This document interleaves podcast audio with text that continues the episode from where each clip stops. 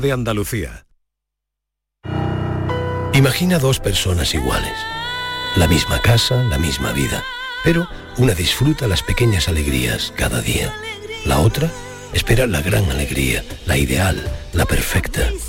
¿Sabes qué decimos en Andalucía? Que las pequeñas alegrías no son pequeñas, son la alegría. Y también te lo digo yo, Antonio Banderas. Date una alegría. Ven Andalucía. Consejería de Turismo. Junta de Andalucía.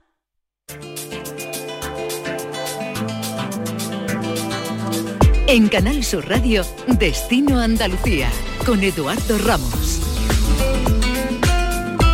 ¿Qué tal? Muy buenas. Comienza una semana más el programa de turismo que destinamos cada siete días en Canal Sur Radio a promocionar los encantos que tenemos a lo largo y a lo ancho de nuestra comunidad autónoma. En los próximos 30 minutos vamos a hablarle de cómo se promocionan a día de hoy los bienes patrimonio mundial y patrimonio cultural y material de la humanidad de la UNESCO, todos los que tenemos en nuestra comunidad autónoma, cómo se hace y cómo se podrían mejorar. Además les explicaremos cómo arranca la temporada desde Selvo Costa del Sol y las propuestas que ofrecen desde Málaga. Y comenzamos estos minutos de radio conociendo nuestras ciudades gracias al flamenco, un proyecto en el que profesionales del flamenco nos invitan a compartir su barrio y su ciudad a través de sus vivencias y de su arte. Destino Andalucía. Con la colaboración de la Consejería de Turismo de la Junta de Andalucía.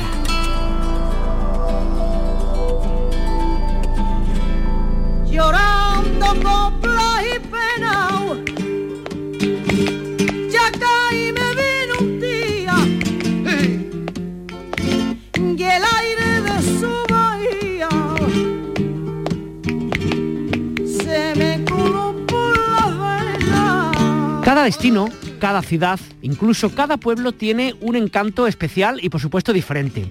De la misma manera que podemos visitar monumentos, catedrales, museos, centrarnos en la gastronomía, las ciudades esperan a que se descubran con una mirada distinta y una de estas miradas es la perspectiva que nos da el amor y la creencia al flamenco, para desvelar misterios escondidos y descubrir ricos tesoros de su magia. Hablamos entre otros del barrio de Santa María en Cádiz, Santiago y San Miguel en Jerez, Triana o la Alameda en Sevilla, el Perchel en Málaga y un largo etcétera. Toda Andalucía espera para ser descubierta a través de la cultura, de su flamenco, de su historia y de su presente. La propuesta que hacemos en los próximos minutos es Paseo Flamenco, una experiencia vital en la que profesionales del flamenco nos invitan a compartir su barrio y su ciudad a través de sus vivencias. Julio Jeda es el gerente de la empresa Duna Canedela. Julio, ¿qué tal? Buenas tardes. Hola, buenas tardes. Oye, ¿cómo se ocurre un proyecto como este? Bueno, al principio con mucho con mucho cariño prim- primero al, al flamenco y luego pues bueno eh, intentando estudiar muy bien cuál es la presencia del flamenco en el turismo, cómo está tratado y bueno intentar darle un poco un punto especial y, y mucho cariño sobre el, sobre, sobre el, sobre el turismo, desde luego. Oye, Julio, y la idea entonces, por ejemplo, no sé, vosotros contactáis, imagino, no sé, con, con personas relacionadas con el mundo del flamenco, por ejemplo, en el barrio de Santa María de Cádiz o en la Alameda en Sevilla, y a partir de ahí, ¿cómo hacéis para, para, digamos, conectarlos con los turistas que quieren saber un poquito de ellos? ¿Cómo es el camino que habéis utilizado? Bueno, eh, eh, la verdad es que el proyecto no fue fácil, porque al principio, en el 2016, cuando empezamos a desarrollar la, la idea, eh, lo que queríamos es, es hacer viajes alrededor del flamenco como basados un poco en las rutas del flamenco que hay en, en la página web de Turismo Andaluz. Eh, lo que ocurre es que el proyecto, digamos, eh, al inicio eh, se veía tan grande y tan, y tan enorme que requeriría una inversión muy, muy, muy fuerte y no la teníamos. Entonces mm, reformulamos el, el concepto y, y pensamos en generar experiencias, experiencias pequeñitas, modulares, que van, que se pueden repetir en cualquier sitio de toda Andalucía. Y lo que hacemos es invitar a los artistas a dejar un poco su zona de confort, su, su escenario y bajar a la calle. Es decir, es intentar un poco recuperar la cultura del flamenco que porque podría haber en los años 50, en los años 40, donde los barrios de Santa María o el barrio de Triana estaba lleno de actividad flamenca. Entonces lo que hacemos es poco invitar a esos artistas a recorrer las calles con nosotros y a, bueno, y a, y a recuperar esta cultura flamenca de, que había entonces. ¿no? Ujú. Es un poco lo que-. Oye, Julio, cuéntame, eh, aquellas personas que nos estén escuchando desde toda Andalucía, de pronto les llama la atención esto que estás contando y les gusta, ¿cómo hace? ¿Ellos, ellos a lo mejor proponen algún tipo de barrio o vosotros tenéis, digamos, como, como un menú de lugares que pueden visitar para, para conocer el flamenco desde este punto de vista? Nosotros tenemos un menú, una, un- propuestas, es decir, lo que hacemos es lanzamos propuestas, pero realmente nuestras actividades son todas personalizadas. Es decir, es muy difícil, por ejemplo, este sábado 12 de marzo vamos a hacer una actividad nueva y la vamos a lanzar y por eso pues vamos a invitar al público de Cádiz a que, a que se vengan. Pero en principio la idea es eh, desarrollar eh, visitas a medida. Es decir, si hay una familia, un grupo, un, agencia que quiere visitar ciertas zonas y quiere desarrollar en, en ciertas, en ciertos lugares distintos, nosotros se la generamos. O sea, contactan con vosotros y ya a partir de ahí, con el, el contacto previo que tenéis hecho, ya se van adaptando. ¿Pueden ser grupos pequeños por lo que dice o tienen que ser grupos de un número, vamos, medianamente grande para que después hagan las cuentas? ¿Cuáles son el, el número de personas que participan en El- estas actividades? El grupo, el grupo ideal es de, de 15, o sea, más de más de, de 15 a 30, 30 ya podría ser ya mucho, de 15 a 20 sería el grupo ideal. ¿Por qué? Porque los, el barrio de Santa María, calles estrechas, Triana, intentamos que el, que el impacto que nosotros da- hagamos dentro de la ciudad no sea no sea exagerado, es decir, tenemos tenemos mucho cuidado y respetamos mucho el, el medio y el entorno en el que nosotros nos desarrollamos y por lo tanto no queremos, digamos, eh, ser eh, grandes, llevar grandes grupos al- a, la- a las casas. Date cuenta que lo que hacemos es, por ejemplo, pues nos ponemos delante de donde nació Enrique el Mellizo o, o La Perla y, y lo que hacemos es cantar, cantar flamenco allí, en, bueno. en la calle, ¿no? Qué bueno. Que eso te iba preguntando, preguntarte, ¿cómo es, digamos, la visita tipo, no? Entre comillas, ¿cómo sería, quedas con los visitantes, no sé, el sábado a lo mejor a las 10, 11 de la mañana y cómo, cómo qué es lo que hacéis realmente? Bueno, eh, básicamente es conocer el territorio a través del flamenco y a, y través de su historia. Entonces lo que hacemos es, eh, por ejemplo, en el barrio de Santa María empezamos a caminar por el barrio de Santa María viendo viendo un poco dónde nacieron los, los artistas más reconocidos, hablando un poco de, de la historia del propio barrio también y, y de los monumentos que allí hay. Y, y básicamente, bueno, eh, y después damos un ejemplo del, de en cante y en guitarra de lo que de lo que se solía hacer. Contamos anécdotas de lo que pasaba allí durante durante toda la durante toda la génesis del flamenco. Y, y bueno realmente lo que hacemos es pasar un rato. Muchas veces a veces lo que dices no importa porque al final cuando el cantador eh, arranca, ya la magia se ha generado y, y bueno, la conversación es, es más importante eso que, que realmente lo que lo que cuentes, ¿no? Pero bueno, eh, lo que hacemos es pasar pasar un buen rato. Ujú. También nos adaptamos también a- al público que, que esté. No es lo mismo estar con un público que viene de, de Sevilla o que conoce un poco o del propio Cádiz, ¿no? Que la gente también le interesa. O, o vienen extra- extranjeros, por ejemplo, ingleses. Entonces siempre hay que adaptar un poco el, el- la, la experiencia. Realmente lo que queremos es de generar experiencias, no visitas, es decir, no ponerles delante del barrio del de la, del ayuntamiento y decir, este es el ayuntamiento, hagan una foto. Claro. Sino claro. lo que lo que intentamos generar es que la gente se vaya allí pues, de una que, que se vayan conmovidos de alguna manera. ¿no? Es un poco lo que. Oye, los artistas, los cantadores, las cantadoras, los bailadoras, cuando tienen que interactuar, estoy pensando, por ejemplo, con gente de otros países, con el tema del idioma, ¿les cuesta un poco o, bueno, tampoco es demasiado difícil para ellos? Claro, ahí, ahí no, no, porque bueno, en principio yo a los artistas les digo que no tengan miedo, en que no, que no intenten o que no quieran eh, hablar inglés, sino, si no saben que no pasa nada, porque al final eh, ellos pueden decir cualquier cosa en castellano porque son artistas y al final y al cabo mm, lo que hacen es cantar o bailar o y, y ejecutar. Entonces ahí nosotros tenemos nuestros guías y, no- y nuestro y nuestro personal que lo que hace es interactuar con ellos en el idioma que se necesite tanto inglés o francés como alemán. Eh, cuéntame, decía que este sábado 12 de marzo tenéis una actividad en, en concreto, ¿en qué consiste? ¿Qué artistas participan? ¿Cómo está un poquito planteada? Bueno, esta, esta actividad se llama Vivir el Baile y lo que queremos es, pues, ya que hacemos una ruta por el barrio de Santa María con cante y guitarra, pues le queremos dar la opción al baile. Es decir, el baile flamenco eh, también tiene su su punto cultural, es decir, se, engendra o se desarrolla de, una manera y se vive de una manera. El bailador es una persona, tiene su vida, tiene su forma de su vida diaria, tiene que trabajar, tiene que desayunar, entonces lo que queremos es pues que la gente que vea el baile desde el punto de vista de la propia persona, del bailador, ¿no? O sea, que no sea un poco el, ir a un espectáculo y verlo bailar y decir, uy, qué bonito, y se va, sino bueno, que el bailador le cuente que es como, como hace su vida diaria. Entonces lo que hacemos es, hacemos un recorrido por el centro histórico de Cádiz y nos paramos en tres puntos concretos y ahí es donde pues, los bailadores expresan eh, con sus pies y con su cuerpo lo que lo que ellos piensan. Entonces, bueno, vamos a hacerlo, es un estreno absoluto, es decir, es algo que vamos a hacer nuevo y bueno, espero que tenga mucho éxito porque lo que queremos hacerlo es en, todos los lugares de Andalucía.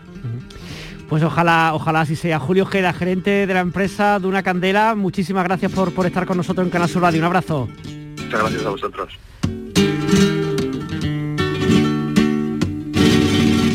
En Canal Sur Radio, este es un viaje. Destino Andalucía.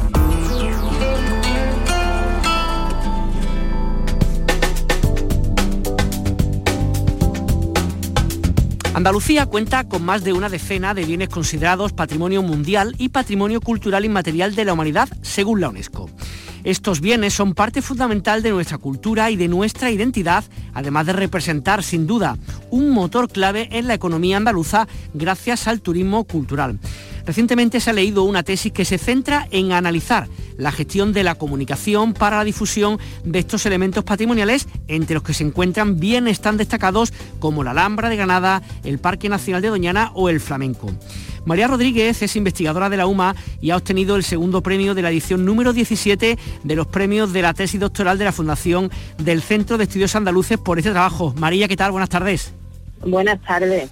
Gracias por, gracias por estar con nosotros. Oye, qué, bonito poder, digamos, analizar cómo se comunican en, espacios tan significativos como hemos dicho, ¿no? De Doñana, la Alhambra y el flamenco, cómo se comunica hacia afuera. Sé que es muy complicado resumir una tesis en tan poquito tiempo, pero ¿cuáles son las principales conclusiones que sacas después de tu estudio? Pues bueno, en, primer lugar, permíteme que, os agradezca enormemente eh, esta posibilidad ¿no? de darle difusión a un tema que a mí realmente me apasiona, al que le he dedicado muchos años y que creo que de verdad que es muy, muy importante, porque como bien has dicho, al final eh, el turismo cultural es un motor eh, de la economía andaluza, es muy importante, aquí no solo somos sol y playa, y entonces me parece pues genial que se le dé difusión a este tema por el que yo he luchado tanto, ¿no?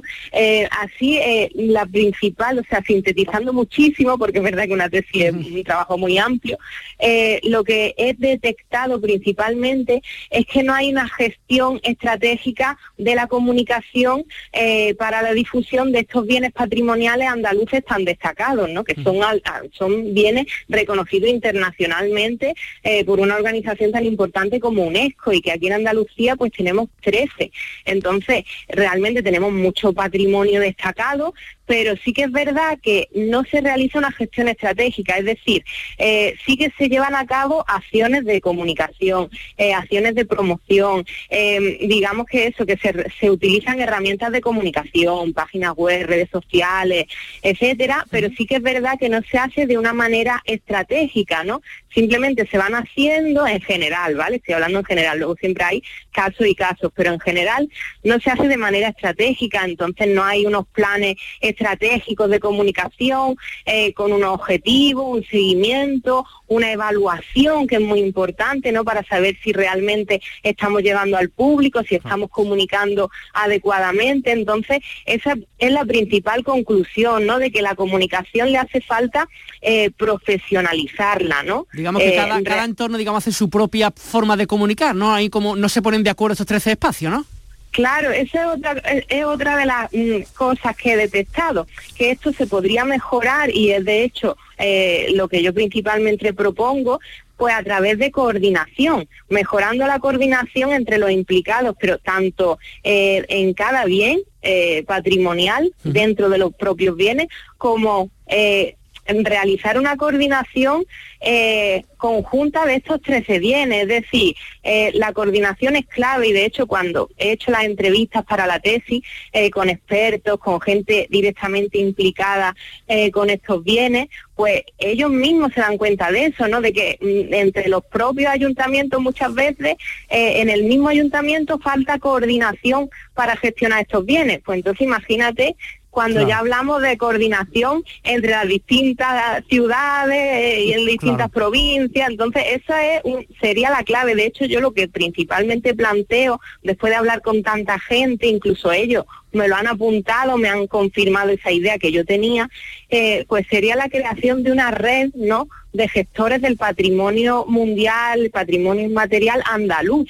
Porque de esta manera al final son muy, ellos son muy similares, aunque son unos bienes muy diversos, pero también tienen pues eh, unas casuísticas muy eh, similares, ¿no? Porque el hecho de que te reconozca UNESCO pues ya supone una serie de requisitos, de problemáticas comunes, entonces sería una forma de apoyarse y sobre todo porque hay muchos contraste entre los bienes, o sea, encontramos a bienes tan famosos como la Alhambra, pues con otros bienes que son, por desgracia, mucho más desconocidos, como eh, la, tradición de la sala artesanal de Morón de la Frontera, que tiene un museo y que por desgracia no mucha gente lo conoce. Entonces serviría también para que, digamos, los grandes pues eh, apoyaran a los pequeños bajo una marca común y bajo unas estrategias de comunicación comunes. O sea que sería algo así más o menos porque cuentan María que aquellas personas que estén interesadas en este tipo de, contenido, hablando desde el punto de vista turístico, en el turismo cultural, que en un mismo lugar, no sé, una página web, una aplicación o como se determine,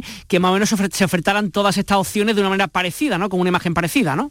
Claro, exactamente. Yo creo que eso sería clave. Primero les ayudaría a ellos también, digamos, para organizarse, ¿no? Para, para organizar su comunicación y hacerlo de una manera más profesional.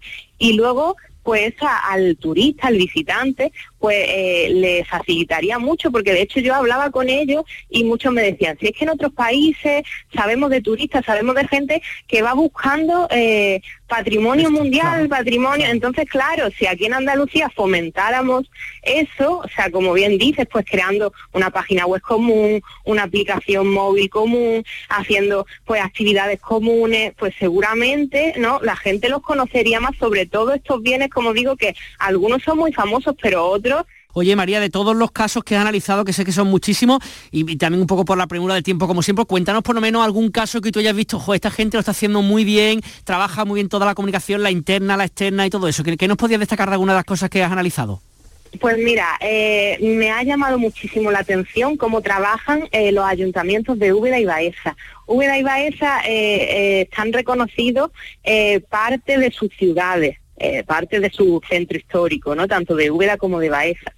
Y estas dos ciudades pues trabajan coordinadamente, pero totalmente. O sea, los dos ayuntamientos trabajan totalmente coordinados tanto para la comunicación como para la promoción turística.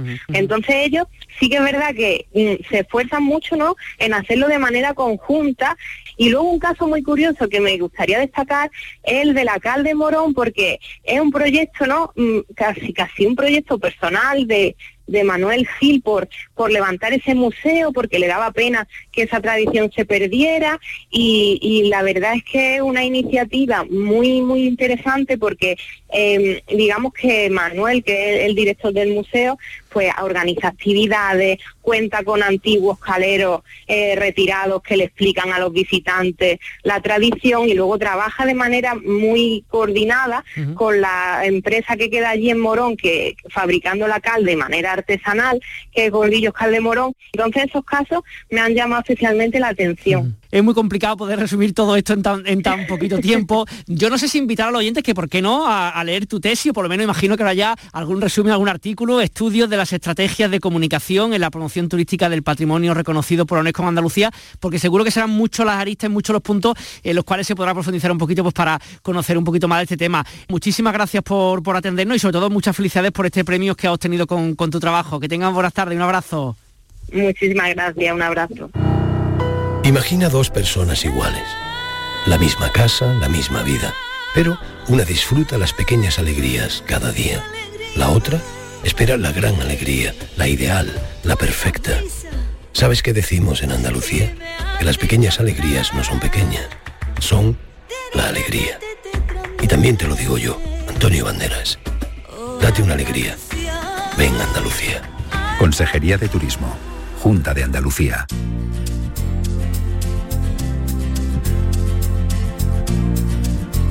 Selvo Costa del Sol, que incluye los parques Selvo Aventuras, Selvo Marina y el teleférico de Benalmádena, acaban de iniciar no hace muchas fechas una nueva temporada con buenas perspectivas y con el objetivo de recuperar el número de visitantes previo a la pandemia del COVID. Es verdad que han sido dos años muy complicados en cuanto a la asistencia de personas, primero que han visitado nuestra comunidad autónoma y la provincia de Málaga y después que han acudido a lugares como este. Y tenemos con nosotros a Alberto Martín, director general de Selvo Costa del Sol. Alberto, ¿qué tal? Buenas tardes. Hola, buenas tardes. Confiamos ya que este 2022 de verdad sea el de la recuperación un poco y por lo menos el de la normalidad como estábamos en el 19 por lo menos, ¿no? Sí, esperemos que sí. A ver, la, idea y, sobre todo la expectativa es que este año 2022 eh, vayamos recuperando ya por fin esas cifras de, visitantes que tuvimos en el año 2019, que por otro lado hay que decir que fue, un año récord. Así que bueno, esperemos que este año con la apertura del mercado británico y, la ayuda un poco del, mercado nacional eh, consigamos acercarnos a esas cifras. Uno de los, vamos, son tres espacios los que los que organizáis dirigís, ¿no? Empezamos, si te parece, por el de Selva Aventura en Estepona, en el cual, si no me equivoco, hay unas 120 especies de animales de todos los continentes, aunque África parece que lleva la, cabecera en casi 14 hectáreas, o sea, realmente un, lugar casi al aire libre para, para todos los animales, ¿no? Sí, la verdad es que es un centro realmente espectacular. Yo creo que eh, eh, es un parque realmente precioso, con una naturaleza impresionante, que la verdad es que lo ves desde el primer momento que llegas, se ve una cantidad de, palmeras y una vegetación impresionante, y por supuesto la, colección zoológica que, comentas, que, bueno, que realmente es impresionante, en la cual predominan animales principalmente del continente africano, pero bueno, también tenemos animales de Asia, tenemos eh, parte también de, Oceanía y, bueno, yo creo que merece la pena visitarlo y sobre todo también porque, bueno, al final es, un parque en el que tenemos la peculiaridad de que además eh, tenemos unas cabañas donde el cliente se puede alojar dentro del parque y, dormir un poco en la naturaleza y muy cerca de las instalaciones de los animales. Mm. Que más imaginamos, por supuesto, que será un lugar pues muy como para público familiar, para niños y niñas y tal, pero también para público adulto que le apetezca ver un poquito animales de un montón de lugares en un mismo sitio, ¿no?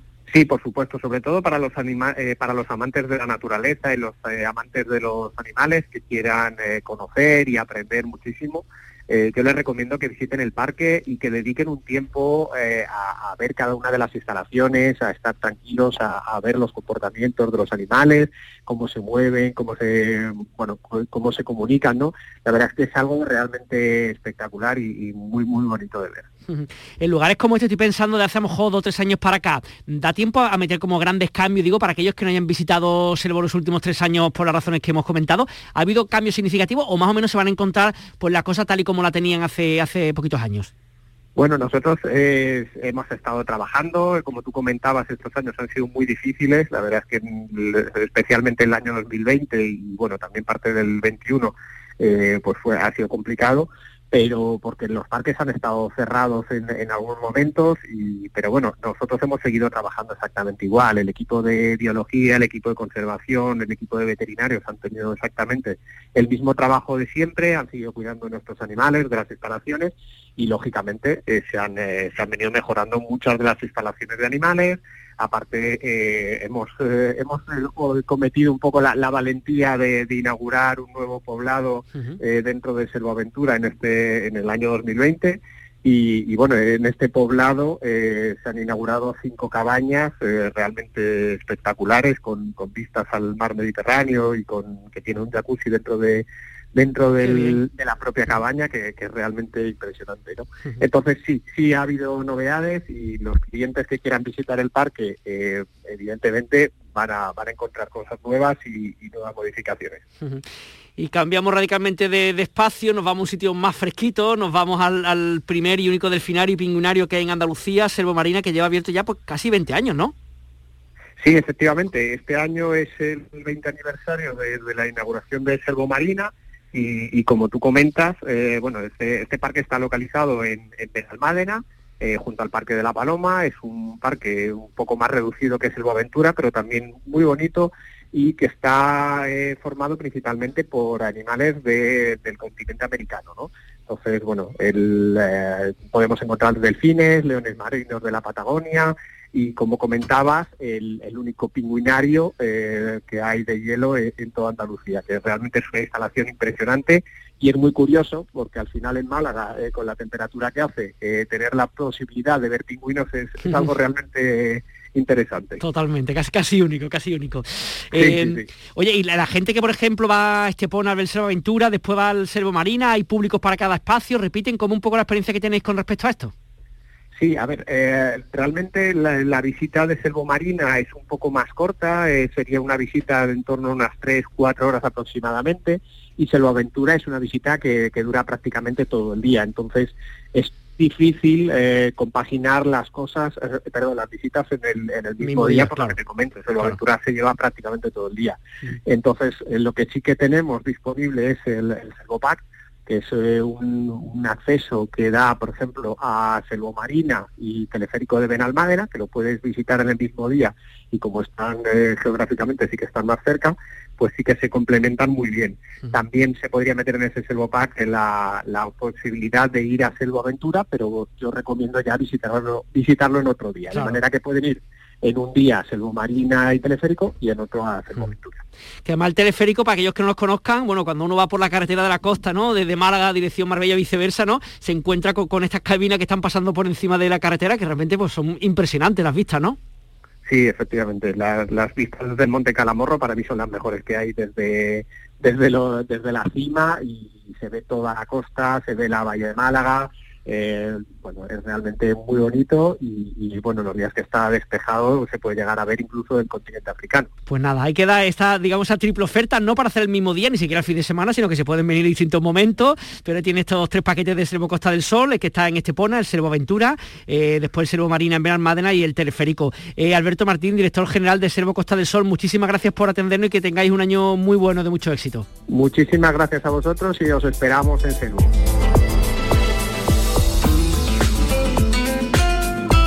Nuestro compañero Fernando Aliza presenta el programa musical local de ensayo cada jueves a las 10 de la noche en Canal Fiesta Radio.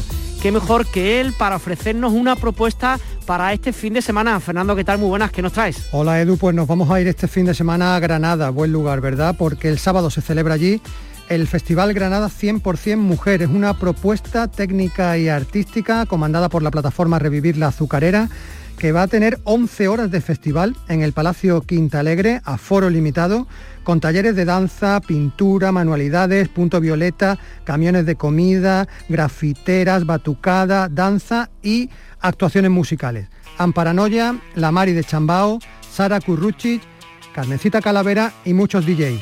Como te conozco, sé que vas a escuchar, vas a querer escuchar a Amparanoia. Te la dejo. Pues muchas gracias Fernando, con la música de Amparanoia les dejamos, nos escuchamos aquí en Canal Sur Radio el viernes que viene, que tengan muy buen fin de semana. Destino Andalucía. Con la colaboración de la Consejería de Turismo de la Junta de Andalucía. No